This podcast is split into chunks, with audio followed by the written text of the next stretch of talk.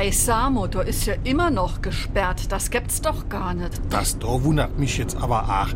Es hieß doch, der Kreisel wäre Anfang November wieder auf. Ah, nee, warte mal. Da haben sie, glaube ich, was im Radio gebrungen. Das ging jetzt doch nicht, weil irgendetwas nicht rechtzeitig geliefert worden wäre. Meine Herren, was die sich bei uns im Land mit Baustelle und Termine abhalle, das geht auf kein Kuhhaut. SR3. Warum wir so reden. Wie man schwätze.